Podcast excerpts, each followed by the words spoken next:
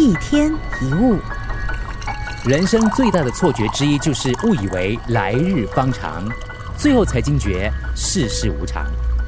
有人这么算了一笔账：如果拿平均寿命七十八年来算的话，我们会花掉二十八点三年睡觉，花掉三分之一的时间；一天工作八小时，花掉我们一生当中的十点五年，再加上加班、通勤时间，哇，花的时间更多。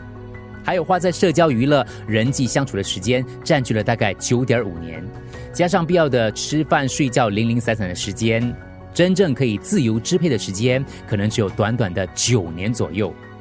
这意味着活到四十岁之后，属于我们的时间就寥寥无几了。哪有那么多的来日方长呢？很多事现在不做，以后就真的没有机会了。人最应该拥有的就是对时间的敬畏感。多花点时间陪陪身边的人，陪父母说话，陪爱人吃饭，陪孩子成长。时间千万不要舍不得花在重要的人身上。还有，照顾好自己的身体，少生气，别拼命。